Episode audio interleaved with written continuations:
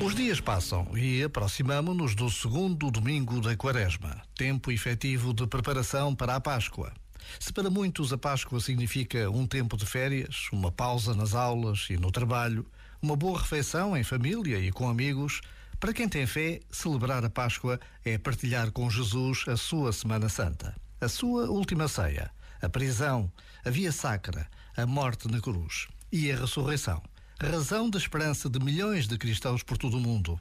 Uma pausa pode ser quanto basta para nos interrogarmos sobre a presença de Deus nas nossas vidas.